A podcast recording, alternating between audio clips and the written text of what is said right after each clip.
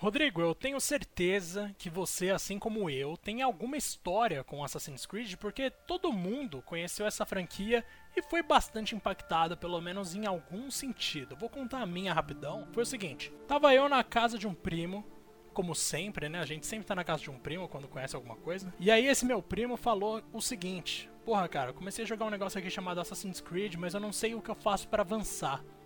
Aí eu fui acompanhar o gameplay, ele tava jogando primeiro. E realmente, ninguém sabia o que era para ele fazer, porque eavesdrop não era uma palavra que fazia parte do nosso vocabulário em inglês ali naquela época infantil. Falei para ele testar tudo que dava ali, não rolou, aí a gente decidiu parar de jogar e ele me contou sobre o que era o jogo. Pro choque da minha tia, esse jogo era focado em uma batalha eterna entre dois grupos, os assassinos e os templários, e os templários eram, de certa forma, os vilões. E minha tia ficou escandalizada na época e eu pensei, é isso aí, porque eu era um adolescente rebeldão, e quando eu soube que eu ia ter a chance de matar fanático religioso, eu fiquei animadíssimo. Esses caras não eram santos porra nenhuma e eu fiquei muito feliz de comprar o jogo e ver que de fato existiam muitos debates legais sendo debatidos ali. E, cara, por incrível que pareça, isso foi o quê? Em 2009, eu acho, eu tinha uns 14 anos. Naquela época ali era bem uma época que eu tava lendo Alto da Barca do Inferno pra escola. Tava lendo essa peça e a ideia no final da peça é que justamente os Cavaleiros Templários, eles iam para a embarcação que levava ao paraíso sem debate, assim, eles caíam ali na hora de decidir para onde eles iam, se pro inferno ou pro céu, e os Cavaleiros Templários iam direto pro céu. Eu vi aquilo na peça e comecei a pensar, tá, interessante porque diz muito sobre o que era o mundo naquela época, mas um absurdo.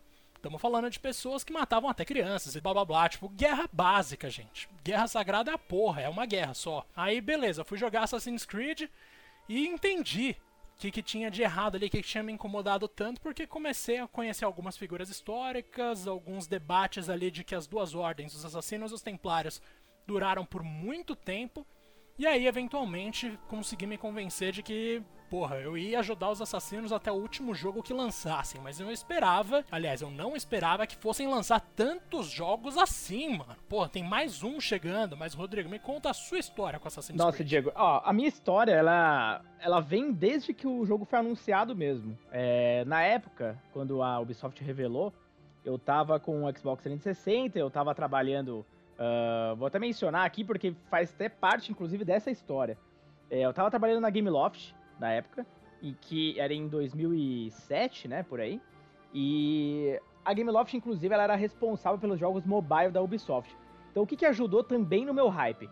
Eu não só tava é, super empolgado depois de ver o primeiro trailer, principalmente que tinha CGs lá do jogo, que eram maravilhosas, mas também porque a Gameloft estava encarregada de criar a versão mobile do Assassin's Creed. Então a gente começou a receber uh, conteúdos do jogo, a gente jogava, né, em primeira mão a, a, versão mobile, que obviamente é bem diferente do console, mas também ajudou a criar um, uma expectativa absurda. Agora vai, olha que jogaço que, tipo, pra, enfim, valorizar ainda mais aquela geração, né, que estava começando a bombar. E aí foi curioso, eu não, a gente não teve o primeiro Assassin's Creed uh, tão cedo assim. Uh, naquela época, o acesso aos jogos, ele não era tão, tão simples, mas a gente teve a sorte de que um dos nossos amigos, ele foi para os Estados Unidos, né? No, no, caso, não ele, a mãe dele foi para os Estados Unidos. E aí o jogo tava para chegar, tava para sair, e ela comprou uma cópia para ele, ele pediu, né? Ele nem era, assim, um jogador muito uh, assíduo e tal, mas ele também entrou no hype. E aí a mãe dele trouxe. E aí, cara, nenhum de nós tinha ainda o Assassin's Creed, só ele tinha. Então a gente tudo empolgado, falando, porra, e aí, e aí? Quando chegou o primeiro dia de jogar, ele voltou falando simplesmente, cara Acho que o jogo é meio merda, viu? Como assim, cara? O jogo meio merda? Como? Tipo, aquela expectativa absurda, os trailers e tal, né? Aí ele, ah, cara, eu achei muito repetitivo, muito chato, não gostei não. Aí eu fiquei naquela, bom, ele não é, né, tão, tão fã de games assim, talvez ele não tenha muito saco para jogo, né? A gente sabe que é um jogo com muito foco também em história, então talvez isso tenha irritado ele. Aí eu pedi emprestado antes de eu comprar o meu. Eu já tava com tipo, meio que engatilhado. Naquela época eu ganhava um salário baixíssimo, então eu tinha que esperar realmente uma oportunidade para comprar. E aí ele me emprestou. Achei super legal isso. Ele me emprestou. Aí ele falou, cara, joga aí o tempo que você quiser, depois você me devolve. Aí eu falei, nossa, que maravilha. Ele trouxe para mim. Cara, na hora que eu fui jogar, é muito curioso, porque eu fiquei com aquilo, aquela impressão dele na cabeça, né? Eu falei, nossa, mas por que será que ele achou chato, né? É, será que eu vou me decepcionar também? Eu fui com a cabeça aberta naquela expectativa, já sabia mais ou menos uh, da, da premissa, do enredo e tal. E, cara, realmente, depois, quando eu, a partir acho que do terceiro assassinato, eu realmente comecei a pensar igual ele. Eu falei, velho, que jogo chato. E assim, chato que eu digo, toda a premissa, toda a história, toda Uh, o personagem em si, Altair e tudo mais, era muito legal. Mas o gameplay, cara, de uma simplicidade tão enorme, é tão pobre, que ele não acompanha todo o trajeto e nível de qualidade do resto do jogo. E aí eu vou te revelar uma coisa que é bizarra. Eu não terminei o jogo, eu devolvi para ele. Aí eu fiquei mega decepcionado, eu falei, nossa, cara, deve ser aí talvez a maior decepção dessa geração até agora, não sei, que, que péssimo. Provavelmente essa série aí nunca vai mais pra frente, né? E aí quando a gente voltou, saiu a versão mobile também. Eu joguei a versão mobile, eu amei, cara, eu amei o jogo mobile, eu achei ele melhor do que o jogo de console.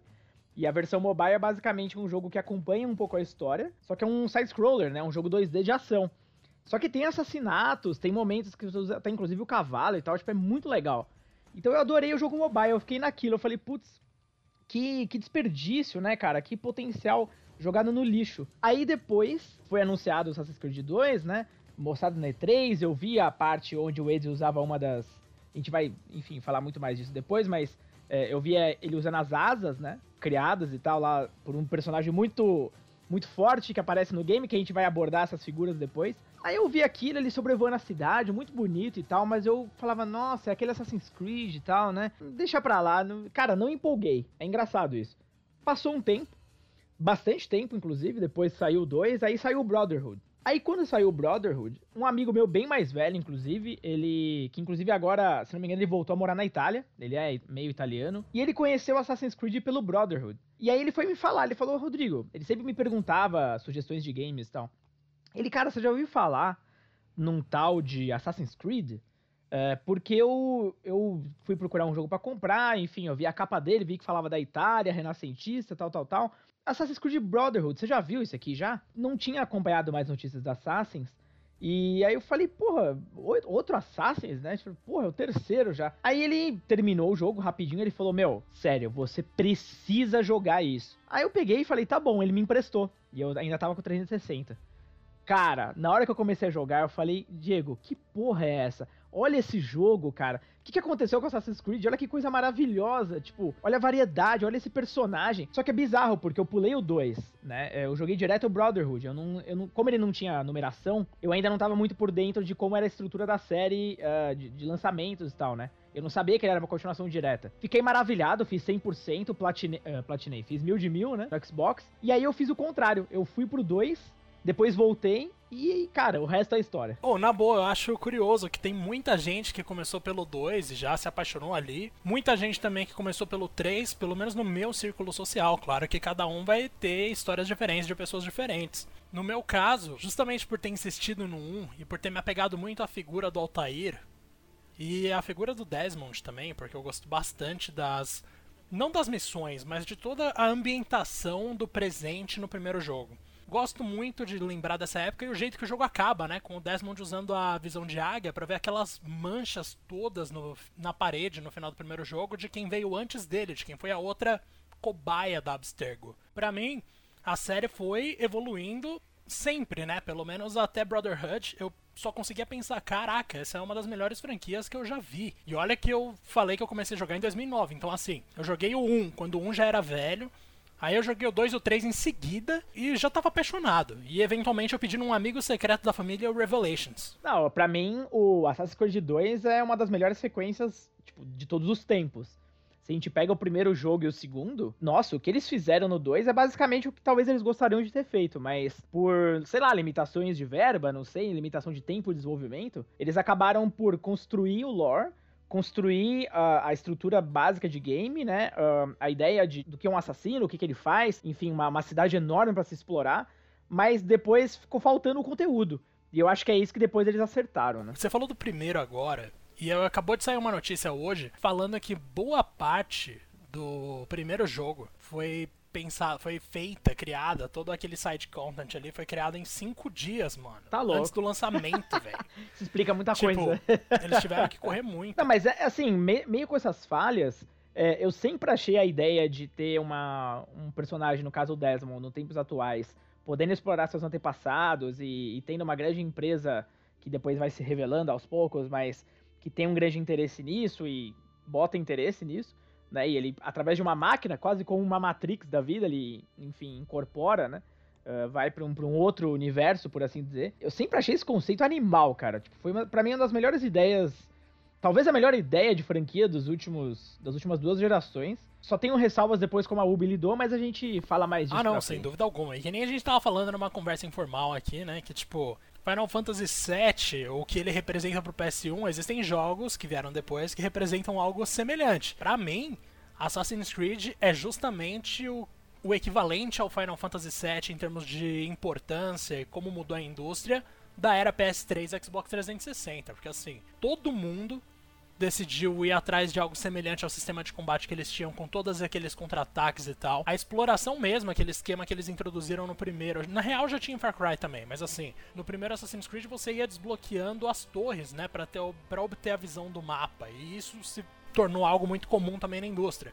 Quando a gente pensa em, sei lá, Batman Arkham, que é uma das principais séries do Batman de todos os tempos, se não a melhor mesmo, é totalmente inspirado em muitos quesitos em Assassin's Creed, mano. Tipo, o sistema de combate é muito mais refinado, mas é Assassin's Creed 2 na essência, de verdade. Quando a gente pensa em Shadows of Mordor também, ou Sombras de Mordor, Sombras Nossa, de é, mano, é Assassin's Creed, Creed igual.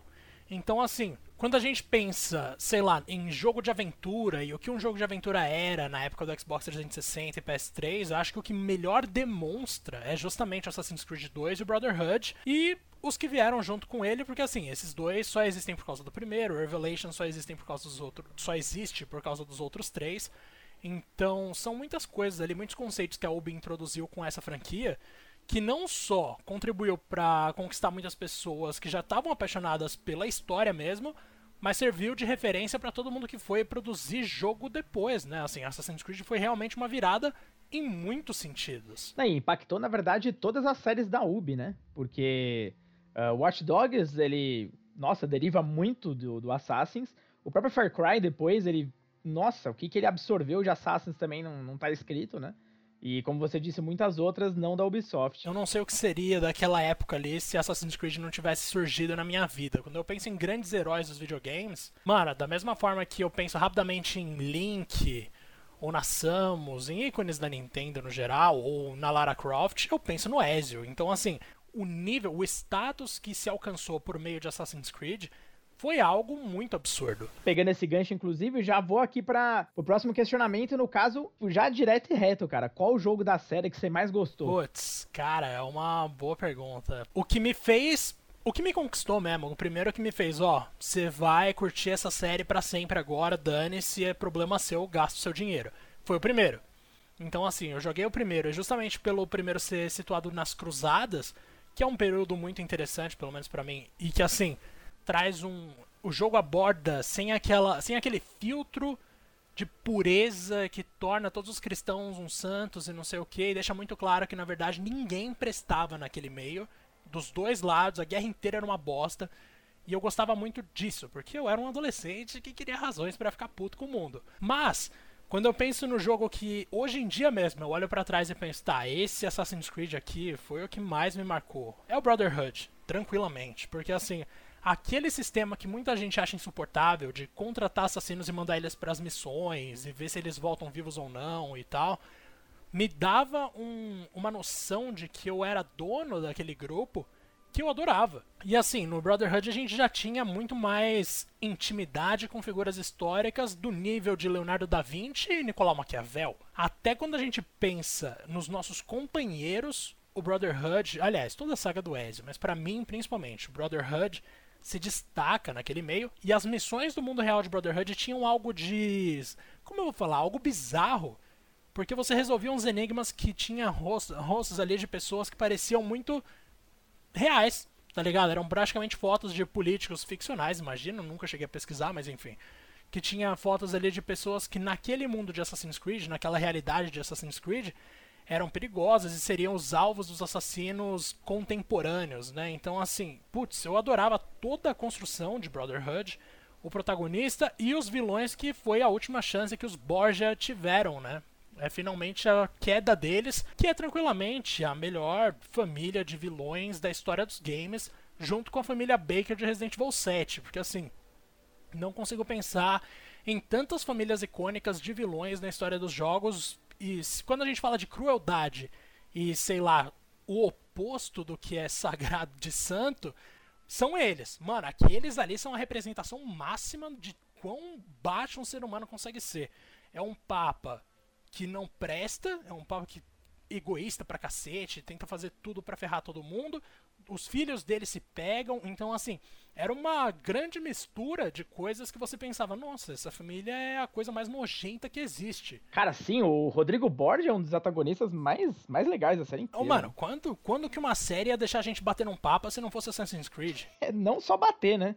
não só bater, exatamente. E aí tá lá, às vezes você... Mano, às vezes você vê a Lucrécia e o Cesare conversando ali de longe você não pode fazer nada e você fica, puta merda, mano, mas eu quero chegar matando Ezio. Pelo amor de Deus, vamos lá. E nada, porque você tem que ser de boa, você tem que entender todo o planejamento, você tem que acompanhar tudo, você tem que ser um assassino que não age só por instinto, né? Você tem que ter uma inteligência ali.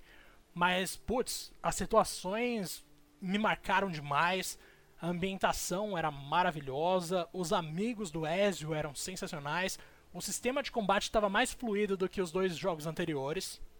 E menos do que o 3 ainda, porque o 3 viria a ser o meu sistema de combate favorito.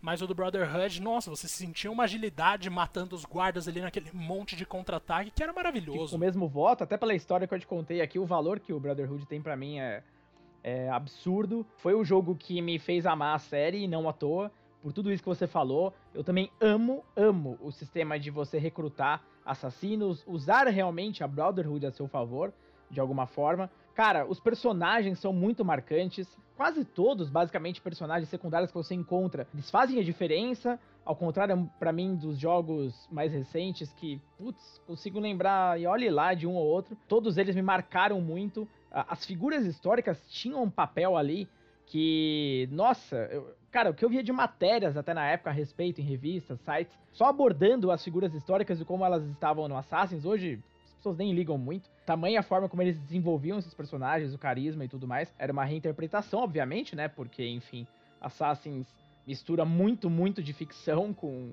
com toques de, de, do que aconteceu de verdade. Ele tem essa liberdade aí poética, vamos dizer. Cara, e como esquecer, enfim, não tem como esquecer Toda a evolução que você tem do Ezio, do segundo jogo pro Brotherhood. Basicamente, o único protagonista na história que a gente vê nascendo, se desenvolvendo e morrendo. Tipo, você vê toda a vida dele traçada durante todo um jogo. Eu acho que é por essas e outras que a saga, a trilogia do Ezio, por assim dizer, ela é tão amada, porque foi quando a Ubisoft, pelo menos desta vez, além do Altair, ela colocou um puta carinho, um puta desenvolvimento no protagonista e nos antagonistas, né? O, a maioria dos jogos agora são basicamente jogos de um tiro só, vamos dizer. O personagem está naquele jogo, acabou o jogo, a gente não vê mais, vê alguma menção, alguma coisa assim, mas não tem mais essa, essa ligação forte com, com ele, né? A gente não vê uma progressão. A gente só vê aquele momento da história e acabou. Então, por isso que também para mim uh, o Brotherhood não só é o que eu mais gostei, como também o que eu mais joguei, porque eu terminei ele no 360 e depois, quando eu vendi o 360 e peguei um PS3, eu voltei a terminar no PS3. Tava com saudade e, tipo, joguei, para mim na época não envelheceu nada. Claro que hoje, para quem joga Uh, principalmente Odyssey Origins, você voltar para esses, você tem um baque do caramba, ainda mais se você gostou muito da fórmula atual, mas por todo tudo que a gente falou aqui, cara, principalmente a história, e o Ezio, que é um puta personagem. Sério, joguem. Joguem Brotherhood, joguem o 2. Joguem o Revelations também, enfim, a trinca dele que é incrível, cara. E nisso, a gente vai para justamente o contrário, Diegão. Qual que é o que você menos curtiu? Lembrando aqui, ó, antes de você dar a resposta, só pra galera saber, são nada mais nada menos do que 23 jogos da série Assassin's Creed. A galera fica falando, ai, Nintendo só mexe com Mario, não sei o que e tal. Pera aí. Assassin's Creed começou em 2017, ou seja, 13 anos atrás. Em 13 anos, foram 23 fucking jogos, ou seja, é jogo pra cacete. Enfim, a gente vai discutir mais, mas se você pudesse pegar o que você menos curtiu, Diego, qual que seria e por quê? Cara, apesar do Brotherhood ser uma favorita, do 1 ter me conquistado, o que eu mais joguei na vida foi Revelations, porque eu não entendia, porque eu não entendia aquele mundo, não era uma parte da história que eu manjava, Império Otomano e tal. Então eu jogava muito o Revelations, mas eu odiava aquele minigame de você posicionar as pessoas nos telhados e fazer aqueles negócios. Nossa, eu achava insuportável. E eu gostava demais. Aí é o meu lado fã do Altair falando. Daquelas partes que eram com o Altair. Assim, o meu personagem favorito de longe. E justamente a, a merda que foi a história dele tocava muito meu coração, mano. Quando o maluco vira pra ele e fala: Então, a última coisa que eu falei pro seu filho antes de matar ele foi que você mandou eu matar ele. Mano, quando ele fala isso, eu juro, acho que na época eu taquei o controle na TV tentando acertar o cara. Mas assim, falando do jogo que eu menos gostei na história da série, aí a gente tá, tá chegando numa. Acho que vai ser mais uma unanimidade na real. Eu ia falar que é uma polêmica, mas não é. Que é o Unity. Nossa, eu acho terrível, terrível. Ele tenta ser, tenta ser um jogo da série principal que está à altura daqueles que vieram antes. Mas assim, ele não consegue de jeito algum. E nem é por causa dos bugs, que nem todo mundo fala, ah, o jogo era muito bugado. Eles tentavam deixar os lugares super cheios, né? Pra gente ter uma noção de que Paris era realmente muito movimentada e tal. Essa ideia, para mim, pelo menos, eles até conseguiram passar, mesmo que de vez em quando pessoas atravessassem pessoas e tropeçassem do nada. Mas beleza, isso daí não chegou a me atrapalhar tanto. O meu problema é com o casal de protagonistas ali, que é o, o rapaz assassino que ama a Templária. O Arno, que é um protagonista absolutamente aleatório. Não tenho a menor ideia de por que ele me conquistaria naquele jogo. E ela é mais legalzinha, mas assim, cara, Romeu e Julieta é uma coisa que, gente, sei lá, 2000 e o que era aquele período ali? Era 2015, 2014? Não lembro, mas assim, disfarçado ali de assassino e templário é uma desgraça. Nossa, aquela história de amor é terrível. Em tese, são pessoas com fundações morais completamente distintas, mano. E assim, podia fazer algo mais legal, o reencontro entre amigos de infância que deu totalmente errado e tal. Mas não, eles se apaixonam porque sim, apesar de serem pessoas que acreditam em coisas completamente diferentes e matam por coisas completamente diferentes. E eles vão lá e tentam me vender esse romance. Puta que pariu, eu não consegui jogar não. Mas e você, Rodrigo? Ah, de novo a gente vai concordar. É o a Unity e, cara, vou te falar, o Unity para mim foi a minha maior decepção dessa geração inteira. Eu nunca estive num hype tão grande para Assassin's quanto eu tive do Unity. É, depois de jogar todos os jogos da, da geração anterior, Cara, o Unity era a próxima geração de Assassins. Pelo amor de Deus, toda aquela descrição de você ter até mil pessoas ao mesmo tempo na tela. Era uma engine fantástica. Multiplayer é, co-op pela primeira vez. É, aquela demonstração da E3, acho que de 2013, imagina, ou 2014, não me lembro. Com quatro pessoas jogando ao mesmo tempo uma missão. Cara, um visual absurdamente lindo. Um dos períodos da história mais interessantes, que é a Revolução Francesa. Vamos dizer assim, na casa da Ubisoft, Ubisoft é uma empresa francesa, né? Então eu levava na ideia que, putz, agora eles vão caprichar, assim, num nível extraordinário, né? Eles têm a história deles mesmos ali para ser representada. Cara, que jogo ruim, velho. Além de todos os problemas que você mencionou, que eu concordo 100%, a gente tem missões sem graça, super repetitivas, não tem nenhuma inovação ali. Apesar do parkour ser muito mais interessante no Unity, talvez o melhor parkour da série inteira, né? Tipo, a movimentação do ar em si é muito foda, muito legal mesmo todo o resto, uh, o Arno, como você falou, um protagonista bem meia boca, ainda mais vindo de uma geração. Até o Connor, para mim, é muito mais interessante do que ele, por muitos motivos. E, assim, o jogo é curto pra caramba, né? Não tem um final satisfatório. Uh, esse romance realmente é horrível, horrível, horrível, horrível. E, cara, é bizarro, porque muitos anos depois, no caso, mais especificamente neste ano, que eu fui jogar o Rogue, né, pela primeira vez. Para quem não sabe, o Rogue ele saiu no mesmo ano do, do Unity, só para PlayStation 3 e Xbox 360. Foi uma forma da Ubisoft, enfim, não abandonar a base gigantesca que estava ainda lá nos outros consoles, mas lançando um jogo exclusivo. Lógico, como todo mundo que tinha um PS4 ou um Xbox One na época, eu fui de Unity, lógico, meu, meu hype era absurdo. Foi um dos únicos jogos na minha vida que eu fiz pre-order, cara. Então, na hora que, tipo, liberasse, pô, pode jogar. Depois eu fui jogar o Rogue, né? Voltando agora ao Rogue. São histórias que estão absolutamente interligadas. Porque o Shay, que é o protagonista do Rogue, aliás, já coloco inclusive o Rogue depois o Brotherhood é um dos meus favoritos do Rogue, porque a história desse jogo é espetacular. Ele é um copy-paste basicamente do Black Flag em gameplay, em tudo, mas a história dele é basicamente um assassino que começa a duvidar da, do que eles estão fazendo, né, de como eles estão agindo. Não vou contar muitos spoilers, eu sei que o Diego já sabe muita coisa, mas eu quero que ele jogue. E ele acaba por ceder e virar um templário. Então ele tem suas motivações, elas são muito reais. É muito foda porque ele é o único jogo da série que mostra que, opa, peraí, talvez não o único, mas enfim, o que mais deixa claro. Pera aí que os assassinos também não são exatamente aquela, né, aquela coisa tão bondosa que, que parece. E o Shane, na verdade, a história dele tá absolutamente conectada com o que acontece com o Arno e por que, que o Arno se torna um assassino. Eu não vou comentar aqui porque, bom, é o Assassin's Creed que talvez as pessoas menos jogaram, então eu vou deixar esse essa coisa no ar, esse ponto de interesse no ar. Sério, joguem, mas é muito legal. E aí, assim, eu preferia. Depois eu comecei a pensar, cara, eu preferia ter jogado o Rogue na época do que o Unity, porque que porcaria de jogo, eu peguei muito bug. Óbvio, depois vieram patches, mas não importa, o que interessa é o lançamento. Cara, era muito bugado, várias missões eu tive que reiniciar o jogo inteiro. Tipo, de verdade, às vezes a, a pessoa que você precisava assassinar, ela sumia do mapa. Tem aquele clássico bug visual, que tinha uns horrorosos, que aparece o rosto do Arno só com, tipo, a arcada dentária e o olho. E esse jogo, só para terminar a malhação dele aqui, ele foi o único jogo da série, até então, que fez com que a Ubisoft pedisse perdão sobre o estado dele, porque ele recebeu muitas críticas. Foi o jogo da série é, pior avaliado. Teve notas horríveis para um jogo da série, acho que ficou média 7, alguma coisa assim. Pra, enfim, justificar um pedido de desculpas, a Ubisoft pegou e falou que uma das DLCs que vinham para expandir a história ia ser de graça para todo mundo, e a galera podia escolher um jogo lá do, do catálogo da, que a Ubisoft forneceu. Se as pessoas aceitassem o jogo, em troca, elas iam assinar um termo para a Ubisoft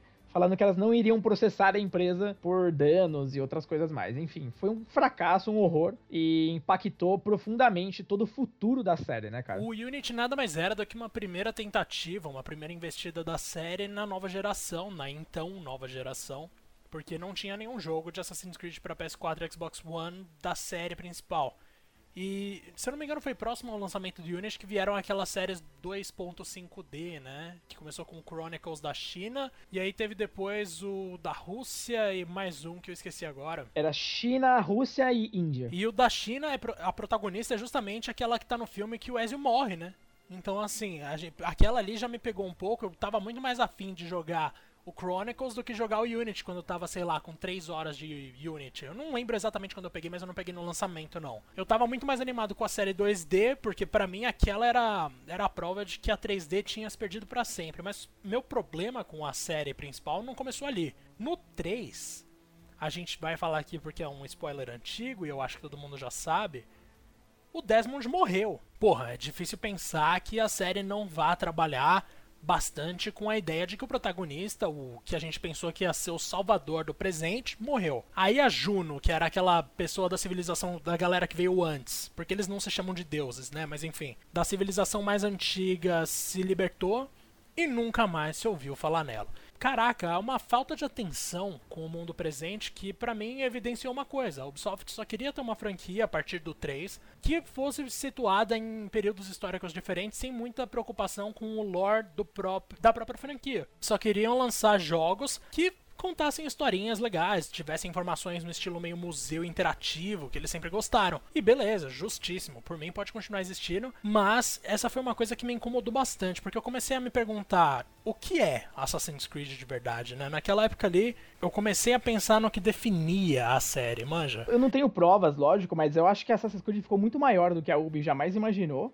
O que piorou mais ainda foi o fato da Ubisoft querer lançar um jogo todo ano, né? O que, lógico, é Cara, não tem como fazer isso. Não tem como a coisa ficar boa forçando a barra e querendo lançar um jogo todo ano desse tamanho.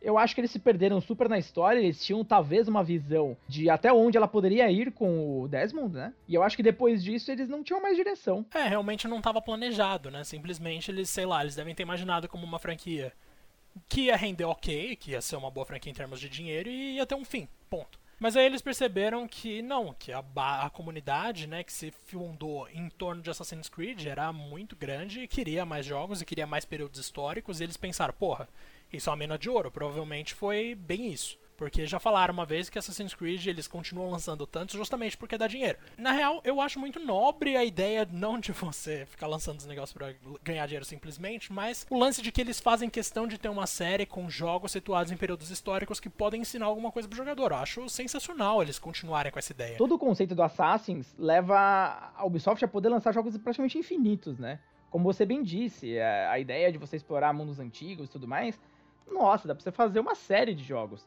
O problema é que justamente o que talvez a gente tá falando aqui, mais pra frente vai ficar ainda mais evidente quando a gente começar a falar dos jogos modernos, modernos que eu digo, né, os, os mais recentes. Tudo que a gente tem falado aqui, eu e você, sobre a trilogia do Ezio, sobre detalhes da história, o que, que nos cativou.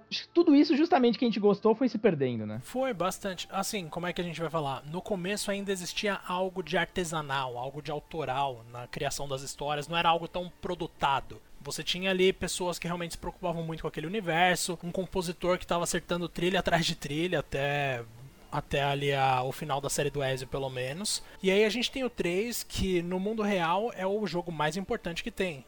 Quando a gente pensa no presente, embora a história do passado já não seja tão legal assim, porque foi a primeira vez que a gente realmente sentiu, ah, beleza, o protagonista é aceitável, não é necessariamente bom. E isso já era um indício, né? E tinha um peso pra caramba, porque o Connor veio logo depois do Ezio, né? Então, putz, a responsa dele era era surreal, mas eu vou te falar que, cara, junto com o Unity, o Assassin's 3 foi o jogo que eu mais tive hype uh, na geração passada. Nossa, eu amava os trailers, a música do Assassin's Creed 3, aquele trailer clássico dele correndo pelo campo de guerra. Nossa, aquele novo tema do Assassin's que ficou absolutamente maravilhoso. Eu gostei muito, muito mesmo, cara, de verdade, da ideia deles terem explorado ele desde a a infância até depois de vida adulta. Mais ou menos ali parecido com o que rolou com, com o Ezio, mas uma forma bem mais simplificada, né? Talvez o que pesou mais ali foi porque, sei lá, demora 5 a 6 horas pro jogo realmente pegar no tranco, né? Vou te falar que eu gostei pra caralho, cara. Nossa, eu gostei tanto desse jogo.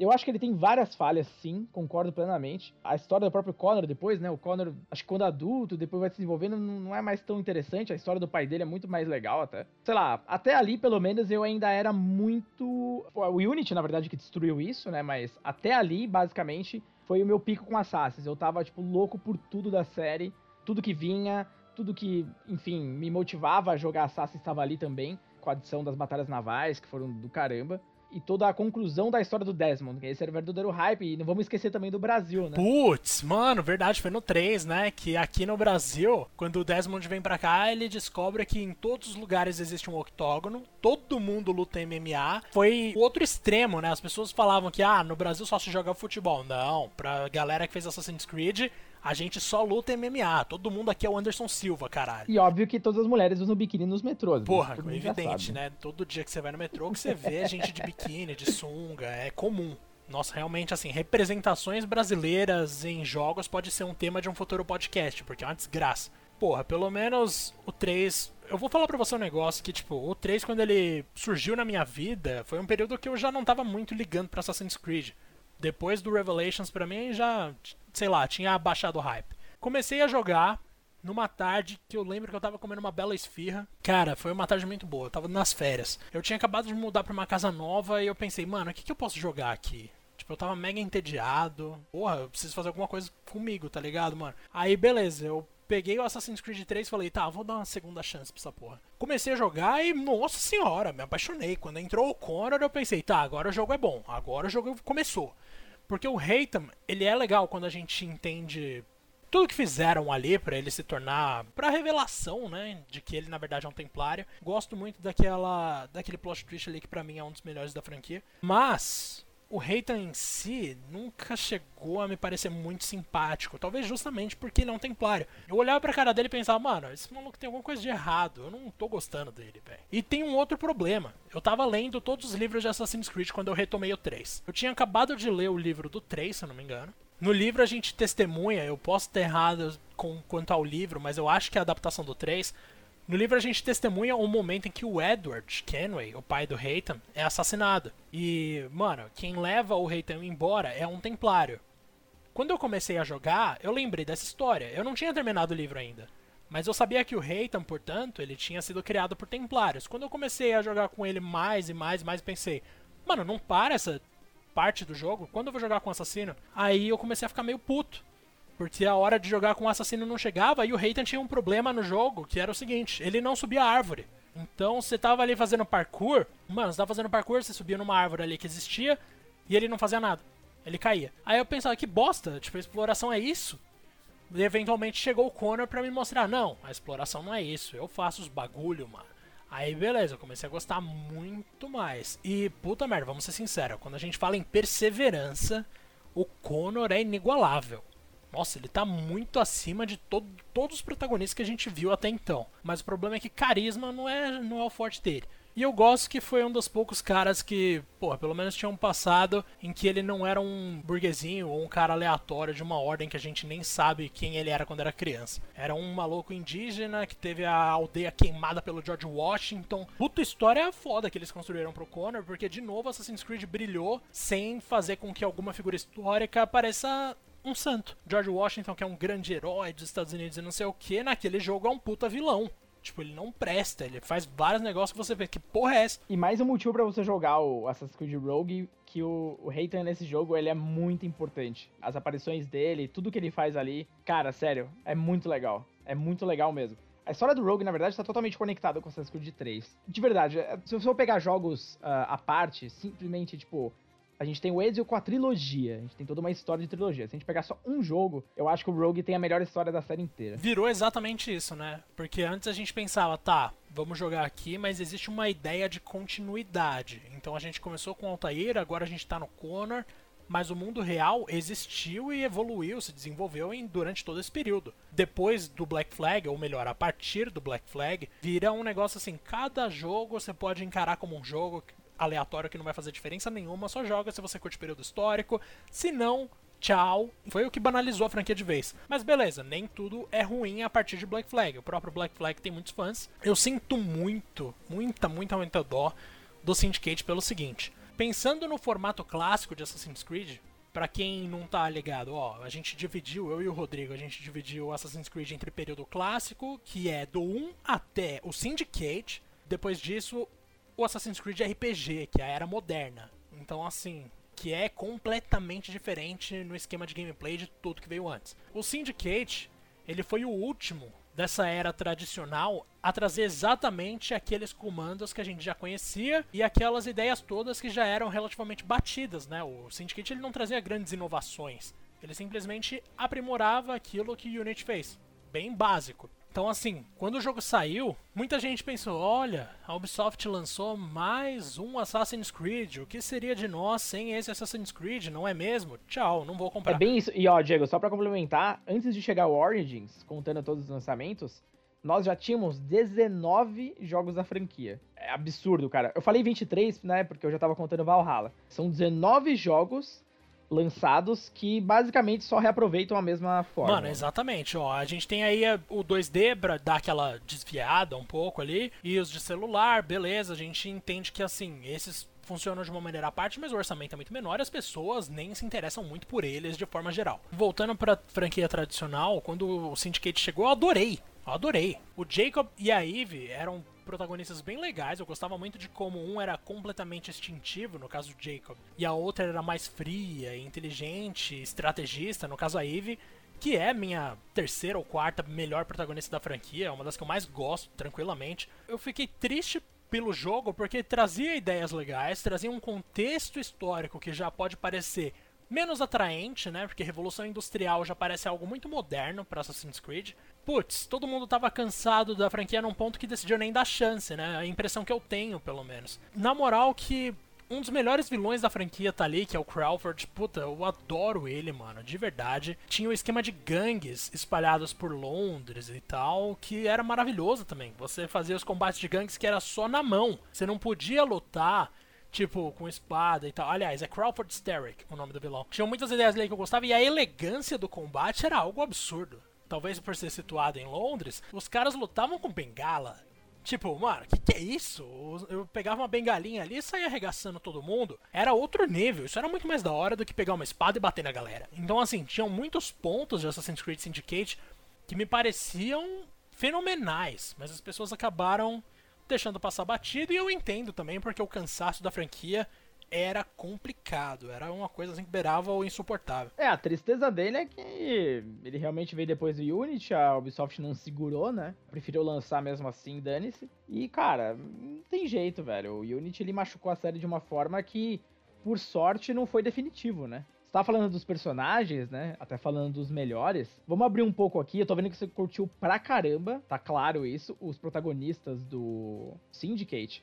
Eu sei que, bom, nós dois amamos pra caramba o Ezio, mas eu queria entrar mais nos detalhes de outros personagens, principalmente personagens secundários. Quais que você tem mais apreço aí pela série? Você tem alguma memória boa de algum deles em específico? Putz, mano, a gente já falou tanto de personagem e de vilão aqui que eu acho que na real, tá, deve estar tá claro já, mas ó, o meu favorito é o Altair, não tem como. Eu simplesmente sou apaixonado não só pelo personagem que eu conheci nos jogos, mas também pelo personagem que eu consegui, que eu conheci no livro do Revelações, que é como eles traduziram aqui, porque tem todos um, uns trechos ali, uns monólogos do Altair, que é praticamente falando o que, que a organização dos assassinos vai ser, o que, que eles vão acreditar a partir daquele momento. É todo um texto filosófico bem básico, claro, né? Mas assim, é muito interessante como ele fundou a base do que viria a ser a ordem que a gente admirou tanto com o Ezio e com todo mundo, tá ligado? Então, assim, eu curto demais o personagem por causa disso. Aí, se eu for falar de um menos óbvio, é justamente a Eve Fry, que para mim ela acaba chamando atenção justamente quando é colocada em contraponto com o Jacob, porque o Jacob é um imbecil praticamente, mas ele sempre dá um jeito de resolver as merdas que ele faz.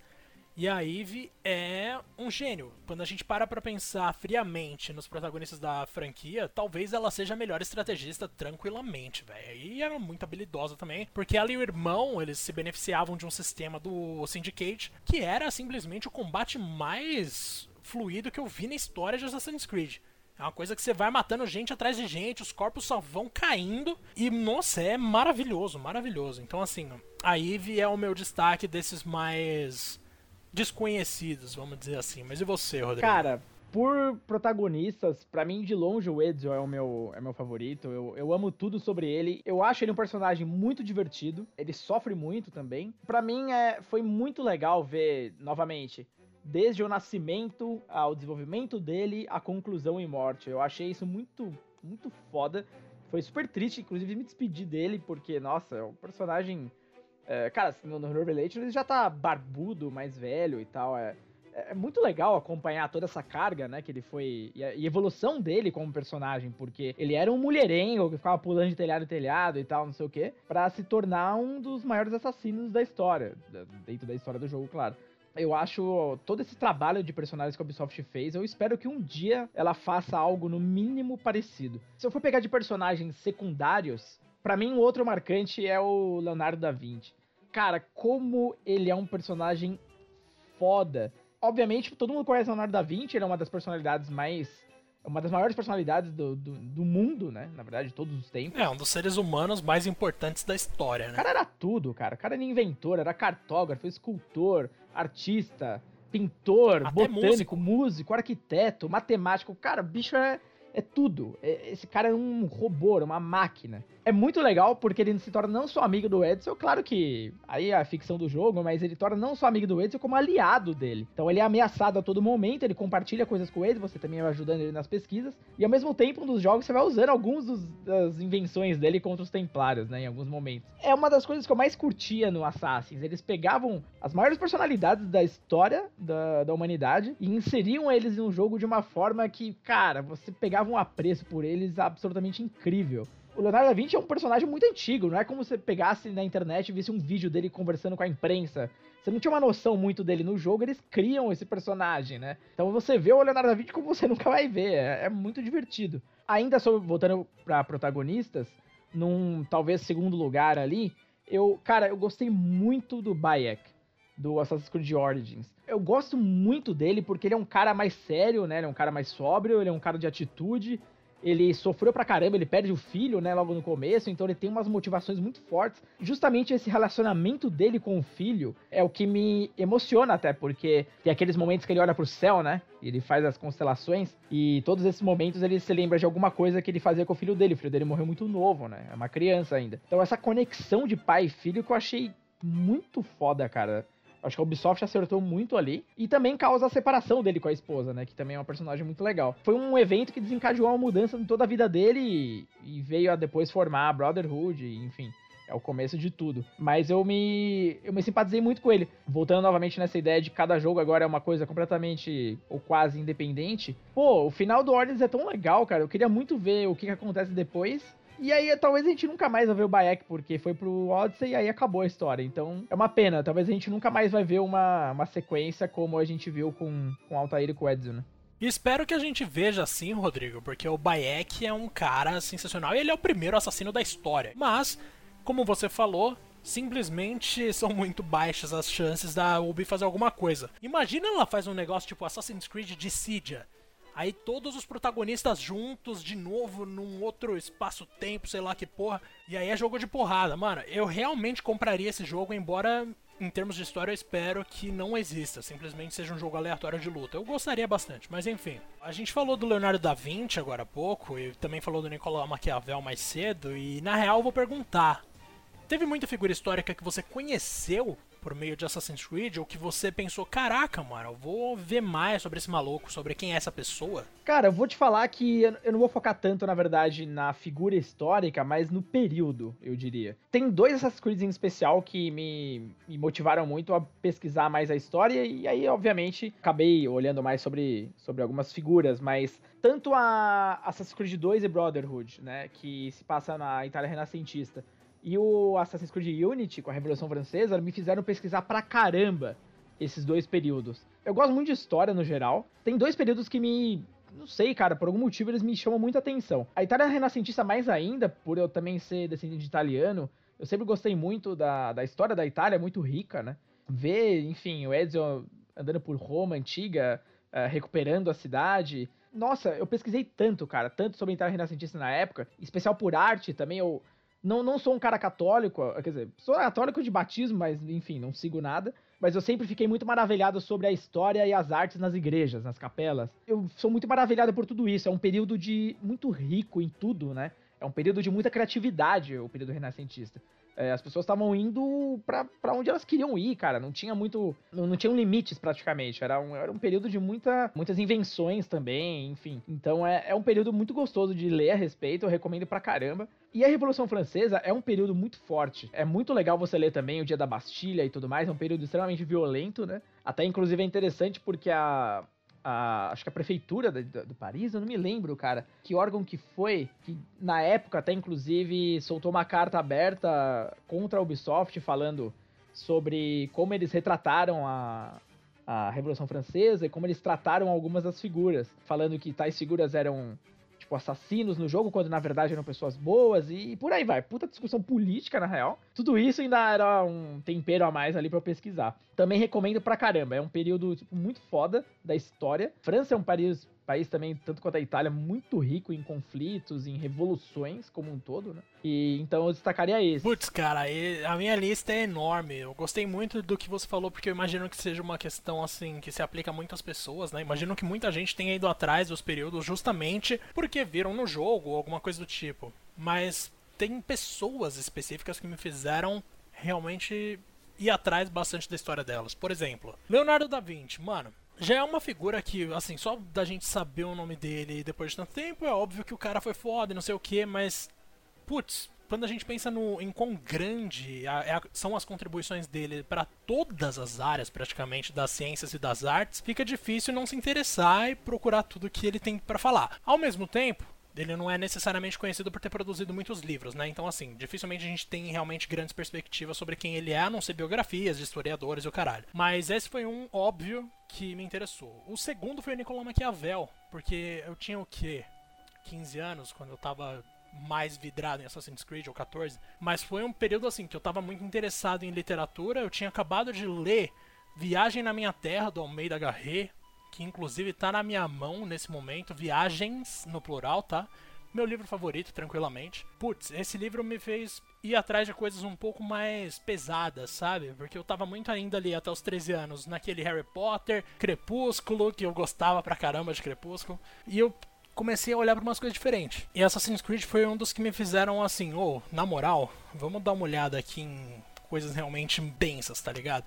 Peguei para começar o Príncipe do Maquiavel. Foi justamente por ter conhecido o Maquiavel em Assassin's Creed Brotherhood, ou no 2, um dos dois, eu acho que no 2 ele já aparece já, mas enfim. Foi justamente por causa de Maquiavel ter aparecido em Assassin's Creed que eu fui ler o Príncipe. Na época, nossa, não entendi porra nenhuma. Depois eu li mais algumas vezes para ter uma noção melhor, e aí é óbvio que eventualmente o negócio entra em você.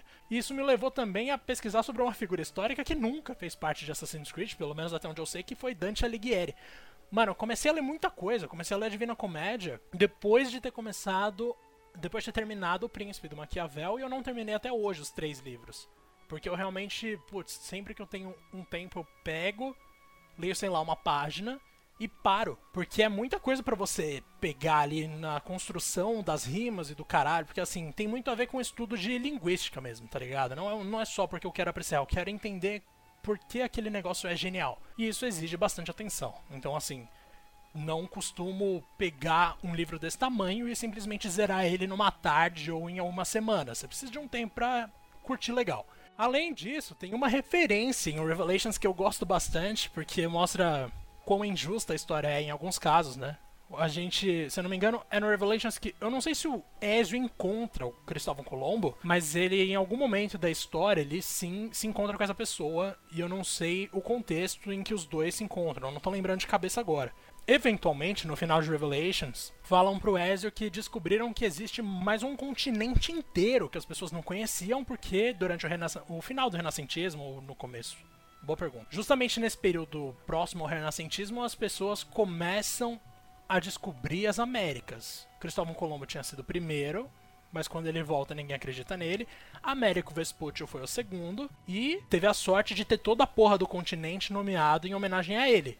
América. E o Ezio fala: Nossa, que irônico, né? Como a história se forma de maneira bizarra, porque ele não acredita na injustiça de não ter sido nomeada Colômbia. Todo esse continente novo. Só pra, pra complementar aqui, você estava falando do Cristóvão Colombo com o Ezio, eles se encontram no Assassin's Creed 2 Discovery, que tinha pra iPhone, mas segundo, segundo a própria fandom aqui do Assassin's Creed, esse jogo ele foi removido da App Store em 2013. Tipo, é daqueles jogos que não tiveram mais atualizações, né?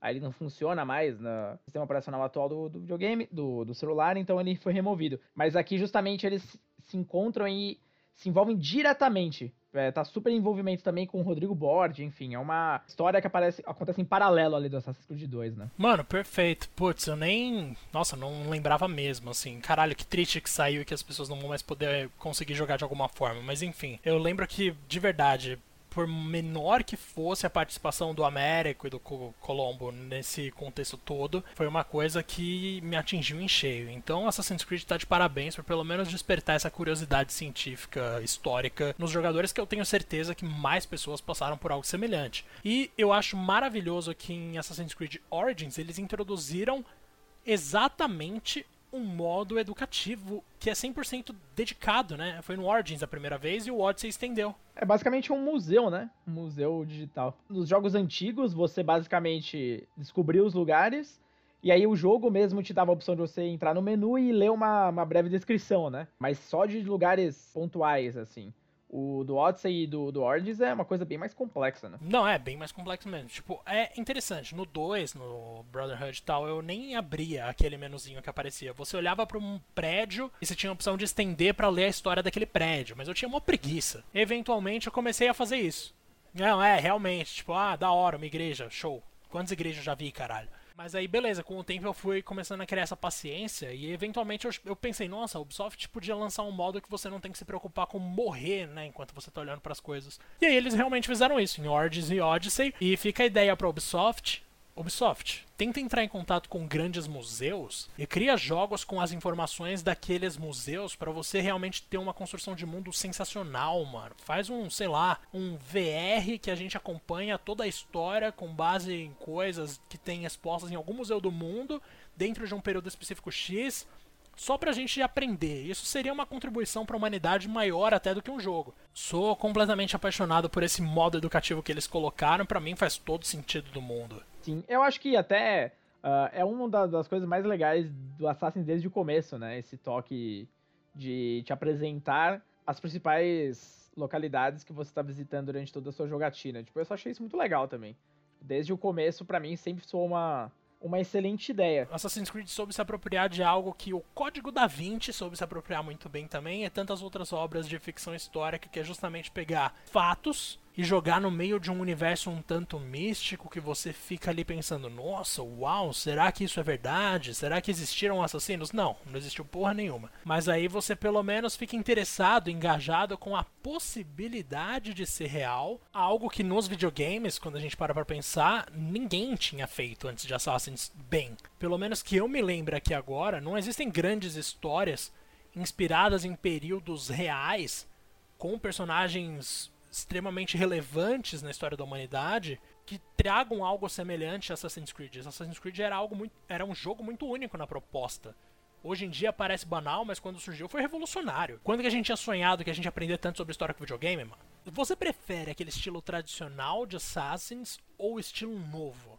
Porque eu sinto falta, às vezes, daquela, daquela necessidade de existir uma furtividade e das mortes instantâneas com a Hidden Blade, que aparentemente vão voltar no Valhalla, mas enfim. Sinto muita falta disso e daqueles contra-ataques absurdos que você já matava a pessoa ali na hora e tal. Você também, ou você acha que nesse sentido, ou em termos de gameplay de forma geral, o Origins foi algo bom? Porque mudou completamente e sim, enriqueceu mas deixou mais legal? Cara, eu tenho minhas ressalvas. Eu amo o estilo furtivo dos antigos, porque afinal de contas é um assassino. Eu acho que todo o conceito de você ser basicamente um cara que elimina seus alvos nas sombras ou algo do tipo sempre me pareceu muito interessante, né? Diferente de da maioria dos jogos de ação, que simplesmente você vai lá e desce a porrada em todo mundo e tem milhares de golpes e que não sei o que, explosões, etc. Eu gostava dessa ideia do perigo, de você ter informações, se misturar no meio da multidão. Cada assassinato era uma coisa, era um evento, né?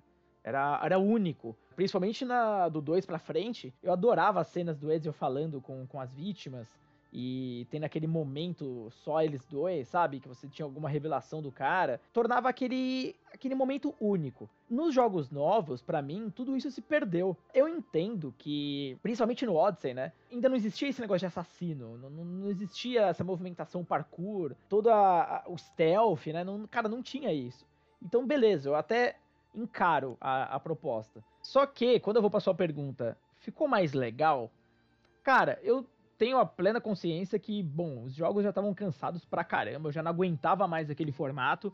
A partir do Assassin's Creed 4, do Black Flag, basicamente o jogo se tornou uma checklist, ou seja, você chegava num lugar, mostrava lá, Oi, tudo bem? Aqui você tem um baú, um cara para matar, um diamante, uma letra de música pra galera cantar no barco, não sei o quê. Todos os lugares eram a mesma coisa, virou uma checklist mesmo, cara. Parecia uma planilha de Excel aquela porra lá. Então, assim, começou a ficar uma coisa muito pragmática, chata, os assassinatos já não tinham mais tanto efeito eu entendo, precisava mudar, lógico, mas tem algumas coisas de Assassin's Creed que, para mim, não deveriam sumir ou deveriam ser adaptadas. O Origins e o Odyssey, para mim, a melhor coisa que eles adicionaram no, no, no gameplay básico do Assassins foram as possibilidades. O que eu quero dizer com isso? Como ele é um jogo de, de um aspecto muito mais aberto, é um mundo muito mais amplo, eu acho muito legal a ideia de você ter um milhão de formas de você chegar. Um milhão é exagero porque chega uma hora que fica muito pragmático, mas você tem muito mais formas de você invadir uma, uma base inimiga, de você se aproximar do inimigo, né? Você tem muito mais arsenal, enfim. É, você pode brincar muito mais ali. Isso também banalizou um pouco porque acabou se tornando um jogo onde você precisa buscar nível. Então, é um RPG ação, né? E essa parte do nível depois eu quero mais discutir com você, porque eu acho bem.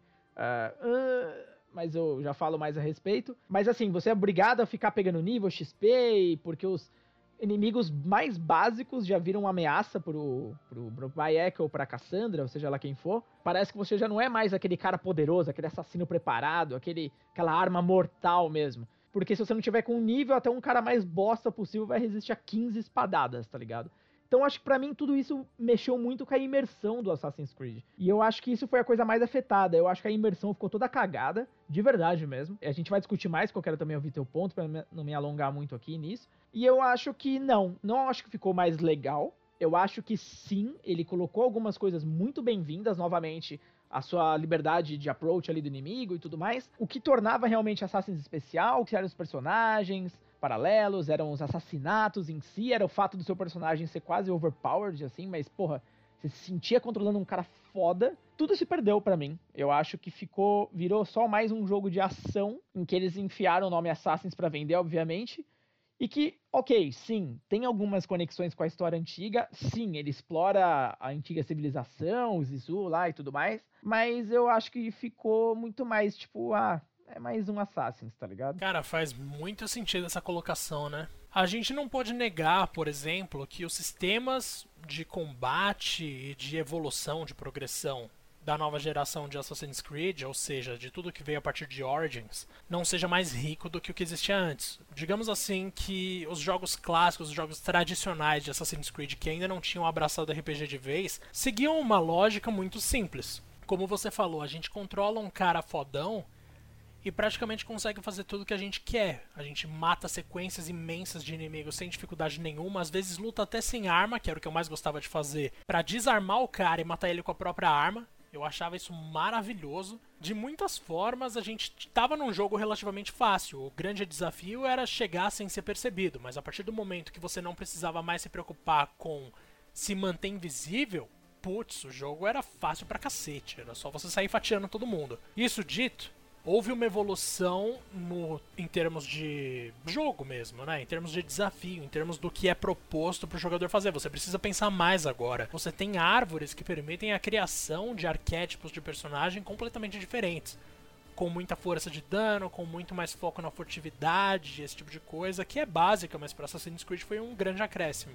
Cara, tem algumas coisas que nem você falou do que, do que é a essência, do que é a origem de Assassin's Creed que eu sinto falta demais em Origins e Odyssey. Eu vou começar pelo seguinte: o peso de figuras históricas dentro da história. Assassin's Creed tradicional, pô, vamos pensar aqui, no primeiro a gente não tinha tantos exemplos, mas o Ricardo Coração de Leão, por exemplo, aparecia nos primeiros minutos de jogo ali, mesmo que fosse só uma ponta. No 2, o Leonardo da Vinci é um dos principais aliados do protagonista e isso, isso continua, inclusive, até o Revelations. No 3, o George Washington é extremamente importante como um antagonista e você falou também, o Rodrigo Borgia, um papa também era extremamente relevante na saga do Ezio. No Black Flag, a gente já vai para um lance que, assim, não é muito fácil determinar o que é história que é ficção por ser pirata, né?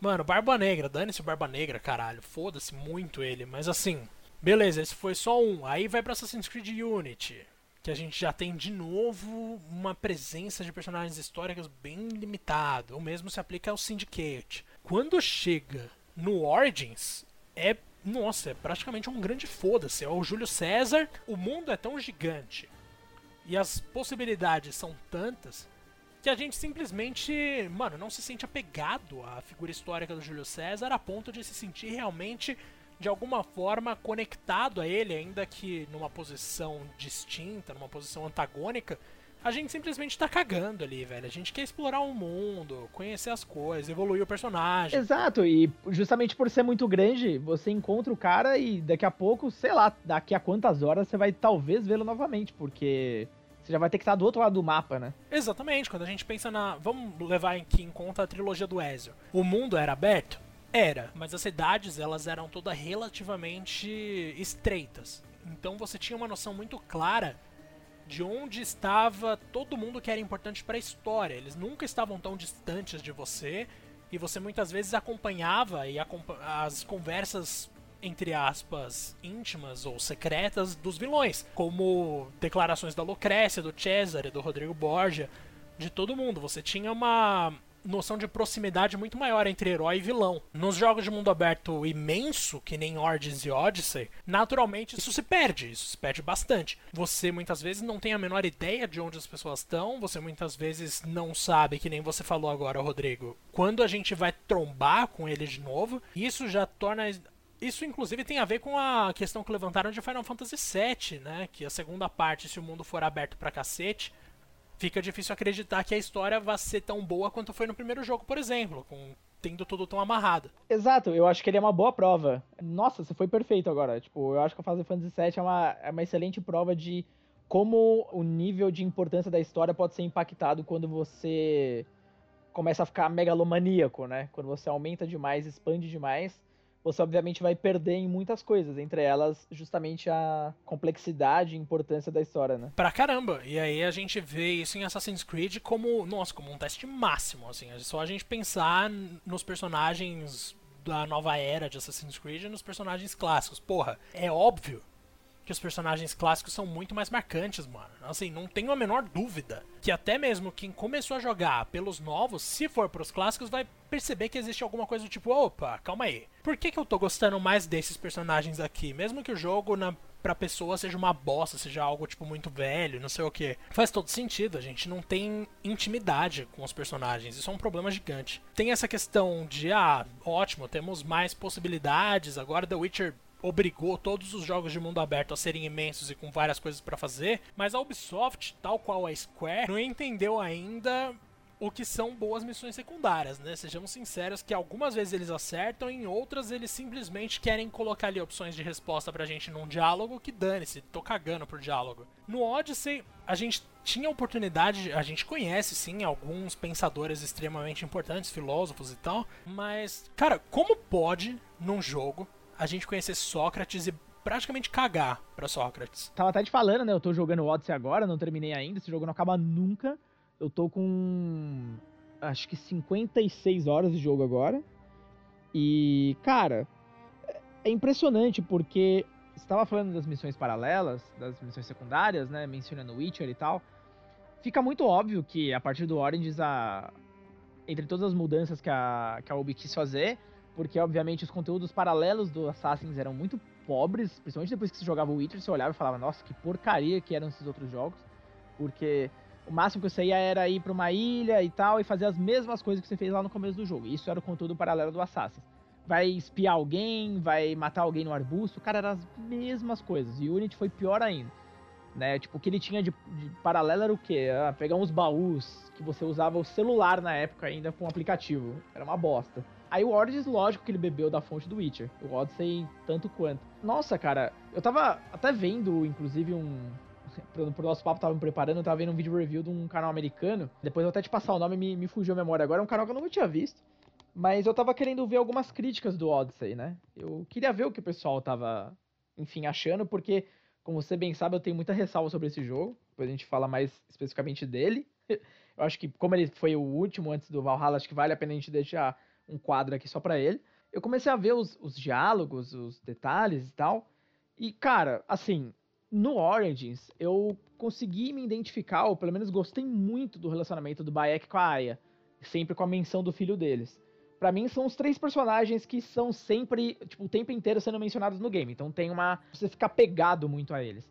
E aí no meio do tempo aparece Cleópatra, Júlio César e tal, mas enfim, já realmente não tem mais o mesmo peso de antigamente. Pelo menos você tem ali um trio de personagens muito legais pra você se preocupar. Já no Odyssey, cara, o jogo é tão grande, mas ele é tão ridicularmente grande. E assim, quem não jogou é a Cassandra e o resto, tá ligado? Beleza, você tem a sua família e tal, e mesmo a tua família você não vai encontrar com muita frequência. Você acaba até esquecendo, às vezes, de algumas coisas que estavam acontecendo, porque sabe, sei lá, quando você vai voltar a encontrá-los de novo, porque ele é um, sei lá, quantas vezes maior que o Origins, então o problema foi piorado ainda mais. E aí, cara, eu acabo, te juro, mesmo encontrando os que a gente fala agora, Sócrates, Pitágoras e tal, eu acabo esquecendo, cara, do que eles estavam me pedindo, pra você ter uma ideia. Eu nem lembro o que, que eles queriam, o que, que eles estavam fazendo na história, porque eu já nem, nem encontrava mais eles, eram missões largadas e do nada voltava, mas eu falava, nossa, o que, que ele tava falando mesmo?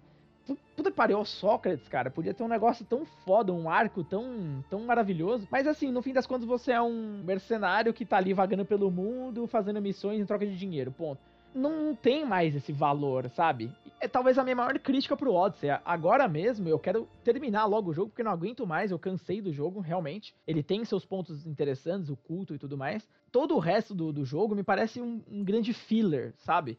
É um monte de coisa que eu não quero mais me preocupar, porque não, não me importa. E esse acho que é o grande erro da Ubisoft. Eles ainda não souberam, eles sabem como ninguém criar um mundo desse tamanho, mas eles ainda não aprenderam como fazer esse mundo se tornar parte relevante realmente da tua experiência. Você vai ver paisagens incríveis, fantásticas, mas o que você faz nelas acaba ficando um porre, é irrelevante.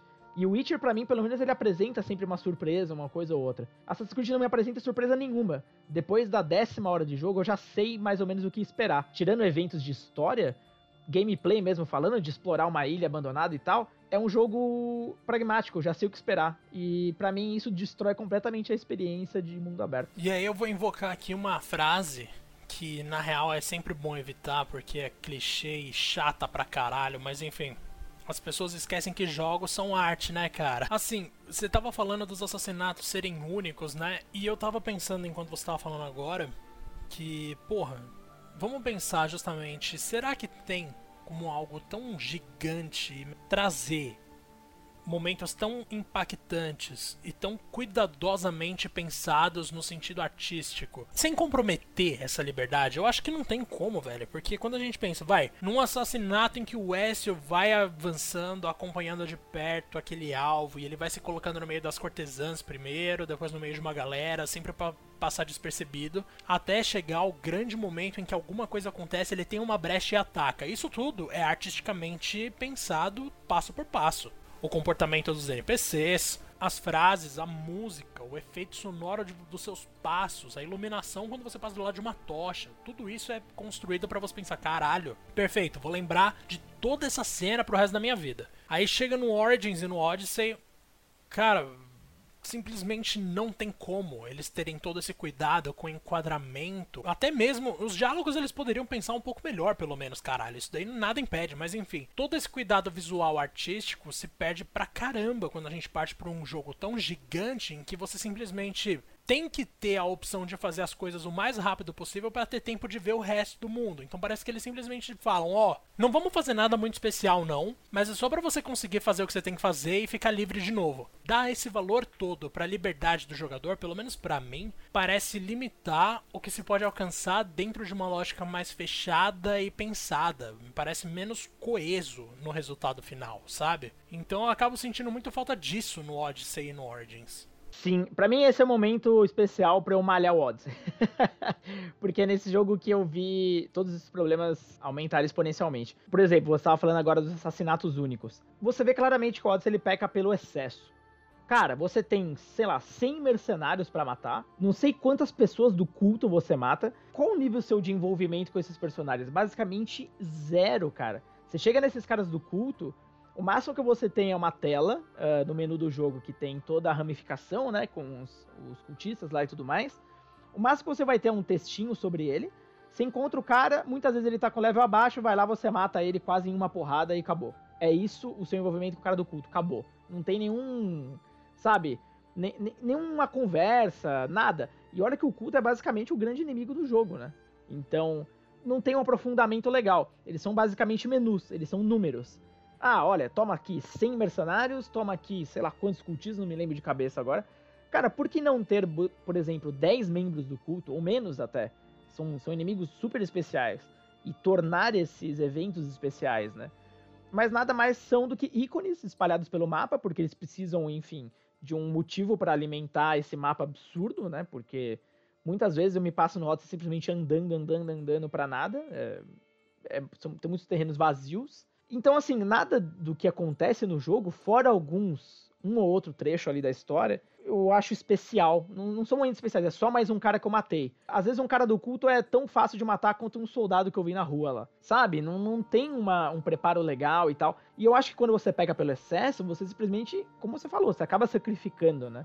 Esse detalhismo, esse capricho que realmente não tem como, é inviável você criar um jogo como Odyssey e esperar, lógico, que um, tem um nível narrativo como, como os antigos. Mas justamente isso também acaba sendo para mim o ponto mais negativo dele, porque ele sacrifica muita coisa. Só para terminar, a parte de RPG, principalmente do, do Odyssey, nossa, cara, eu nunca vi uma coisa tão inútil na minha vida. Primeiro, ganhar nível não, não vale de nada nesse jogo, porque tudo que está ao seu redor começa a nivelar igual. Então, raramente você tem uma vantagem real com o nível que você está. Eu entendo que é para nivelar na dificuldade, mas é uma falsa nivelação. Eu acho horrível isso aí. É mais para você habilitar pontos para você evoluir a sua árvore de habilidades.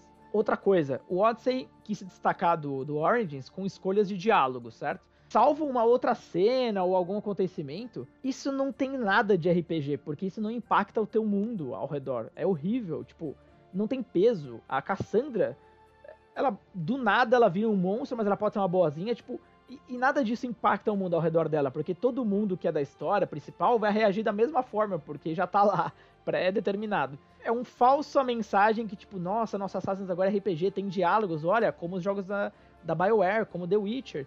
Quando no fim das contas eles não entendem a função primordial disso, que é justamente afetar o que acontece ao seu redor, dar reais consequências. E Assassin's não tem nada disso, cara. Então, eu realmente torço para que a verdade do Valhalla não ter nível seja real, porque eu não aguento mais esse sistema, não sei você.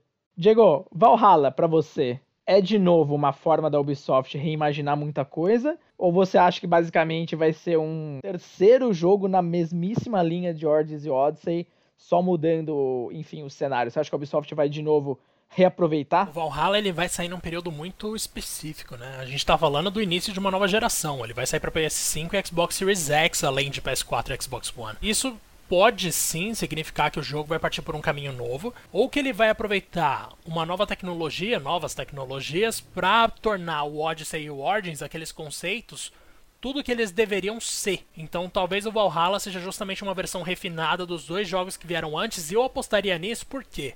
Porque já falaram um produtor da Ubisoft falou numa entrevista, não vou lembrar onde agora, desculpa, mas ele já falou que o mapa do Assassin's Creed Valhalla, na verdade, é maior do que o do Odyssey. Eles tinham falado no começo que seria menor. Aparentemente, alguém, alguns jogadores não gostaram. E eu vibrei. Eu adorei. Eu não vejo a hora de voltar pra uma. Não sei, não precisa ser do tamanho que era o Brotherhood, sei lá, mas algo mais ou menos que não seja grande e, seja bom o suficiente para que a Ubisoft torne cada cantinho dele especial, sabe? É isso que eu sinto falta. Mas e aí, Algo continua. que seja grande o suficiente para preencher com coisas relevantes e não para você ser obrigado a replicar vários nadas, enfim. A gente sabe que o jogo vai sair no final de 2020.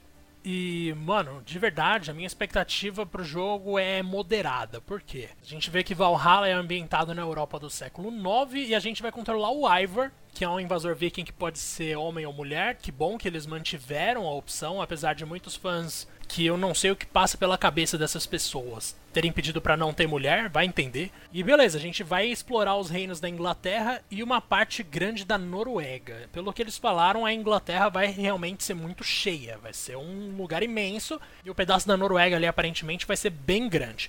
Tem algumas coisas nesse jogo que já me deixam preocupado de cara. Você lembra do acampamento em Red Dead Redemption 2, né? O acampamento de Red Dead tinha tudo para ser algo realmente legal e acabou sendo uma grande preocupação que não leva a lugar nenhum. E aí a gente vai ter Assassin's Creed Valhalla o equivalente, que vão ser os assentamentos vikings. Por quê? Aí é uma parte de história, né? Óbvio. Então a gente tinha os vikings invadindo a Inglaterra, o Reino Unido, atrás de uma terra que fosse menos infértil do que a terra deles, no caso, as terras nórdicas ali. Eventualmente eles chegam na Inglaterra e eles tentam negociar. Bom, primeiro eles tentam invadir, então, depois de ganharem umas batalhas, negociar, para ficarem ali, para conseguirem tocar a vida deles, a fazenda deles e tal. Show. Esse, isso é a grande ideia do mundo viking. Mas eu tô sentindo que conforme a gente avança e cria os nossos assentamentos, os ataques aos assentamentos vão rolar Acho, ainda não confirmaram se isso vai ser possível. Putz, aí a gente vai ser pego, sei lá, você tá num outro canto do mundo que já falaram que vai ser gigante. Você tá lá e de repente fica sabendo que aconteceu alguma coisa no seu assentamento e você vai ter que voltar o caminho inteiro para fazer alguma coisa. Eu tenho quase certeza que isso vai rolar no jogo. E mano, nada me deixaria mais puto do que eu tá no meio de uma missão secundária que seja, já que eu escolhi fazer a porra da missão secundária, me deixa fazer a missão secundária. Mas, aí eu tô lá no meio do negócio e alguém avisa: Ô, oh, então, invadiram um assentamento. Vai fazer alguma coisa lá. Mano, eu, eu, eu tenho quase. De verdade, eu acho muito difícil que a Ubisoft não vá fazer isso. Isso para mim já é um negócio absurdo. Ao mesmo tempo, eu fico feliz com as possibilidades novas que podem surgir com isso. O diretor do jogo, ele já deixou claro que a gente vai poder... Ashraf Ismail é o nome do diretor do jogo, que é o mesmo de Origins e Assassin's Creed Odyssey. Ou seja, conhecemos ele. Ele falou já que diplomacia vai ser uma opção para você resolver alguns conflitos. Então, que nem a gente estava falando, os vikings eles invadiam e tentavam conquistar aquela terra ali para tocar a vida, porque eles vinham de terras em que não dava nada, você podia plantar qualquer porra que não nascia.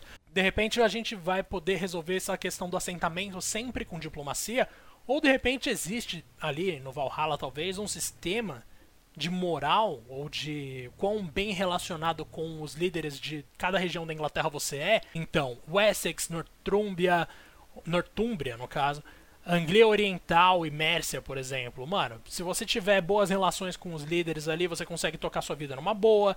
O Alfred, pelo que a gente viu no trailer, vai ser um cuzão, mas de repente a gente consegue lidar com ele também de maneiras diferentes.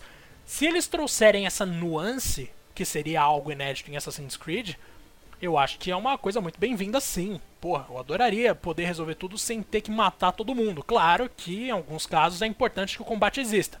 Mas, de verdade, eu não boto muita fé nesse esquema de assentamento, não. Por mim, por ser a principal introdução nova, né? Por ser o principal elemento novo desse novo jogo, acho que era o mais importante da gente tratar primeiro. Não sei você, Rodrigo. Eu também me preocupo um pouco com isso aí, porque eu acho que vai ser uma forma deles ficarem justificando um aumento de horas de jogo. Eu tô muito preocupado. É, cara, sério, eu não quero mais obrigatoriamente praticamente gastar 60 horas ou mais em Assassin's Creed. Eu quero gastar porque eu quero, sabe? É, o sentimento que me causa em Odyssey é o contrário. Eu tô gastando essas horas porque o jogo tá me obrigando a gastar, é diferente. Eu espero realmente que as atividades agora sejam significativas, em especial o elo entre os personagens. Eu, eu quero me importar com os personagens, ponto. Acho que já é o primeiro detalhe. O segundo detalhe, como você falou, positivo, ótimo, chega de batalha naval, puta que pariu, não aguento mais esse negócio. Só ficava esticando o jogo também forçadamente.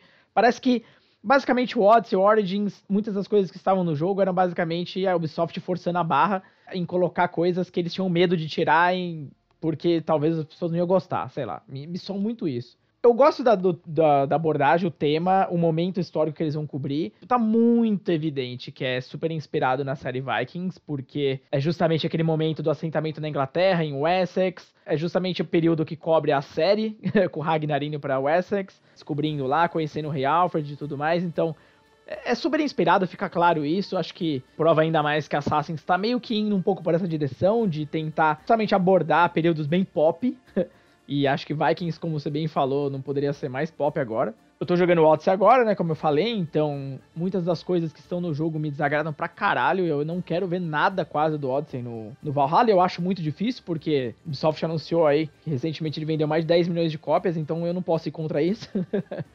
Nenhum de nós pode, não tem como. Que muita coisa do Odyssey, infelizmente, vai estar lá. Eles já falaram que não vai ter mais nível de, de personagens, ótimo. Mas, cara, tem uma coisa que me preocupa, não sei o que você acha, que eles tocaram no assunto do nível das armas.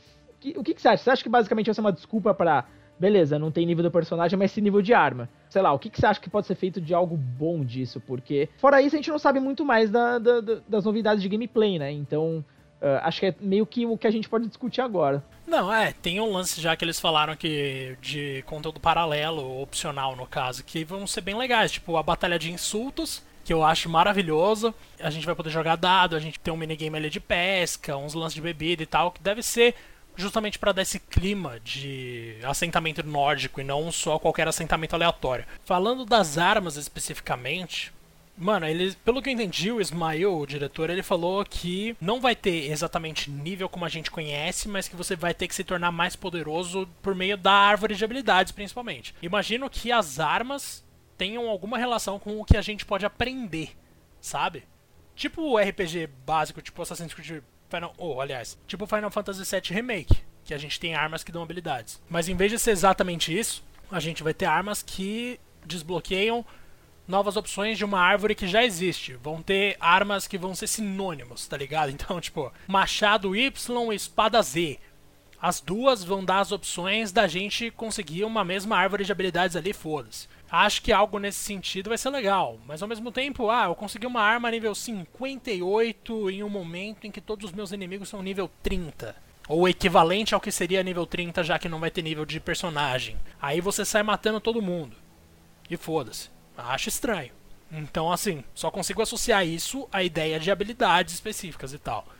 Mas realmente não, não tem muito mais do que eles falaram, não. Ah, tem um lance que é legal da gente ressaltar, que é a ideia de você lutar empunhando duas armas sempre que você quiser. Inclusive, eles já deixaram claro que a gente vai poder lutar, inclusive, com dois escudos. E eu já escolhi. Eu vou lutar com dois escudos, foda-se. Mas assim, tem uma coisa que me deixa meio puto, porque a ideia é legal, mas quando a gente pensa em como é o sistema de combate do Odyssey, que é o mais recente, dá uma certa decepcionada. Porque assim, o Odyssey a gente parece que acerta o outro personagem e não sente que acertou a porra do golpe. Ah, parece um monte de personagem de borracha, sei lá, você tá batendo no cara, você tá dando espadada a rodo e não tá acontecendo nada, e às vezes são personagens bem básicos. O que para mim, de novo, isso acaba com a imersão do Assassin's Creed, eu acho. Você tá socando um cara loucamente ali. Você próprio é uma arma mortal.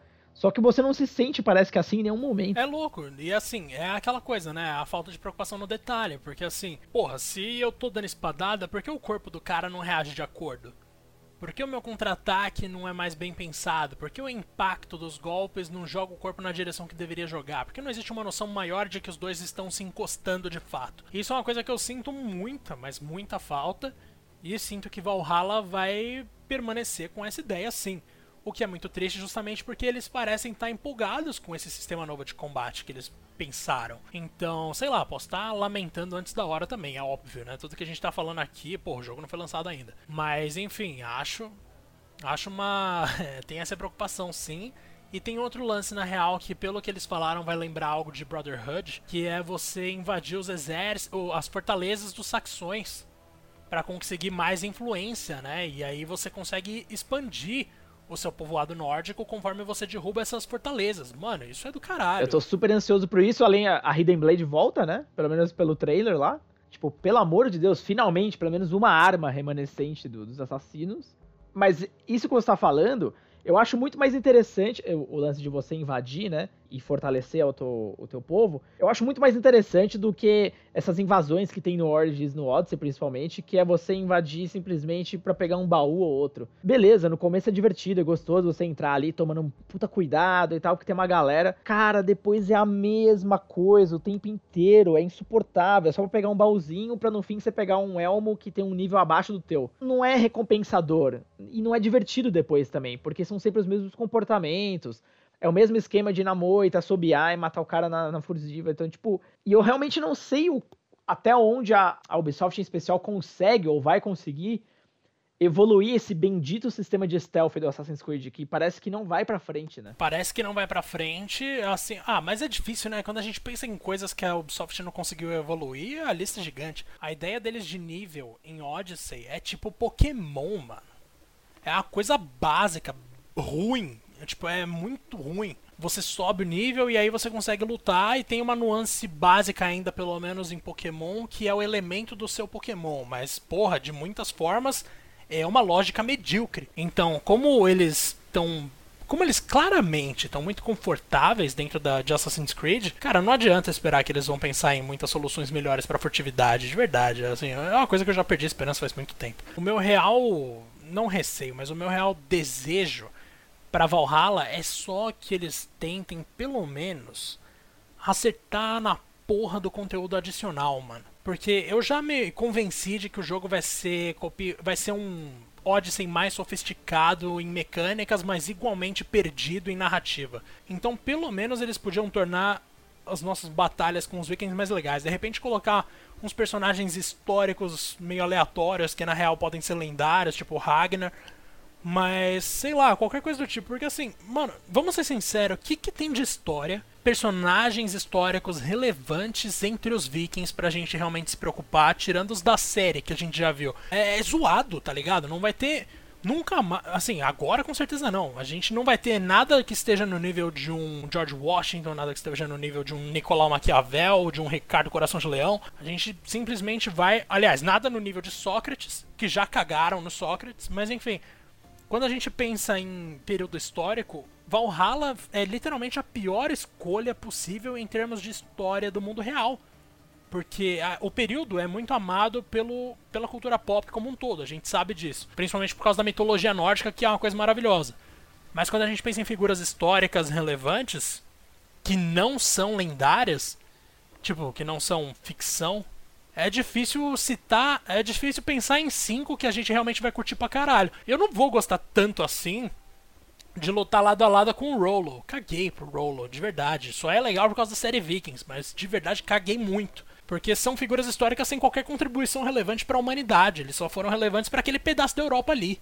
Então, tipo, de verdade me afasta bastante. E é nesse ponto que eu tô preocupado também com os personagens secundários, porque, por exemplo, no Vikings, uma das coisas mais maravilhosas para mim na série é quando o Ragnar conhece o Athelstan, poupa ele, traz ele como um quase escravo, mas na verdade a ideia é aprender a cultura ocidental, né? A cultura, enfim, dos outros povos dali que eles Obviamente, os vikings até aquele ponto, eles são extremamente ignorantes, só querem saber de matar e dominar, enquanto o Ragnar ele quer algo a mais. Eu não sei se a narrativa do game vai seguir isso, Eu acho que talvez, pelo menos de ponto de história, beleza, é um copy-paste da série, mas ainda assim eu acho uma história rica, acho uma história envolvente e interessante. A tua jornada fosse em busca de, obviamente, expansão do povo e conhecimento, não apenas ah, vamos expandir e matar a todos, porque, putz, vai, uma hora vai ficar vazio isso aí. Fica claro pelo trailer que vai ter essa rivalidade direta com o Rei Alfred. Então, eu acho não sei se o Rei Alfred vai durar até o final do jogo, mas eu acho que tem um potencial pra caralho dele ser um antagonista fortíssimo até o fim, porque ele vai ser o cara que vai tentar basicamente expulsar os vikings da, da,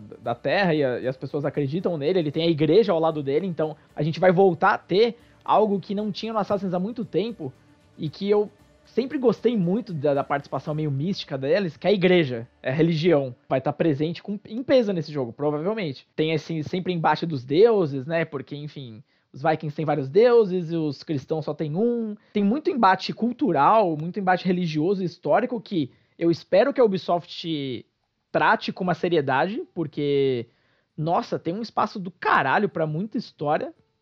Tipo, de verdade mesmo. Eu acho que pode ser pode ter um potencial absurdo. E, bom, ainda não sei o que pensar de mais nada, porque a gente só viu trailers de CG, né? A gente viu aquele falso trailer de gameplay, que não tinha porra nenhuma de gameplay no, no Xbox, então nem sei como o que esperar muito. Boto talvez um pouco de fé nesse protagonista aí, porque claramente tá inspirado no Ragnar, mas sei lá se ele vai buscar a mesma coisa. E por último, cara, de verdade, eu, se bem trabalhado, eu tenho uma boa esperança com o assentamento, porque lembra quando a gente tinha o Homestead no 3? E justamente o Connor foi construindo essa, essa vila e as pessoas vão se juntando a, a ela e depois você vai fazendo missões para eles, você vai conhecendo um pouco mais da história deles. Com a tecnologia de hoje, com a narrativa, de nível de narrativa de hoje, eu acho que dá para esse assentamento ser uma parada muito interessante, cara.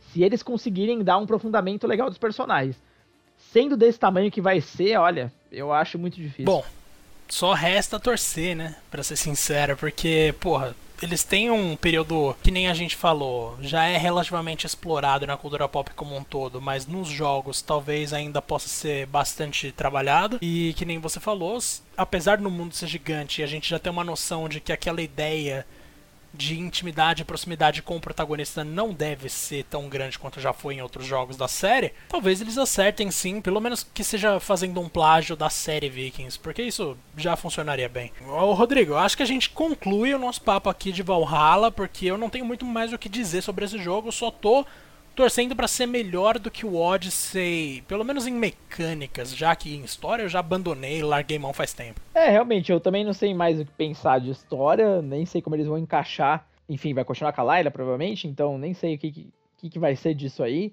Não sei o que, que a gente vai ver da história raiz, vamos dizer assim, que é o credo contra os templários. Eu nem sei se a gente vai ter alguma, alguma menção disso, o que é triste, então.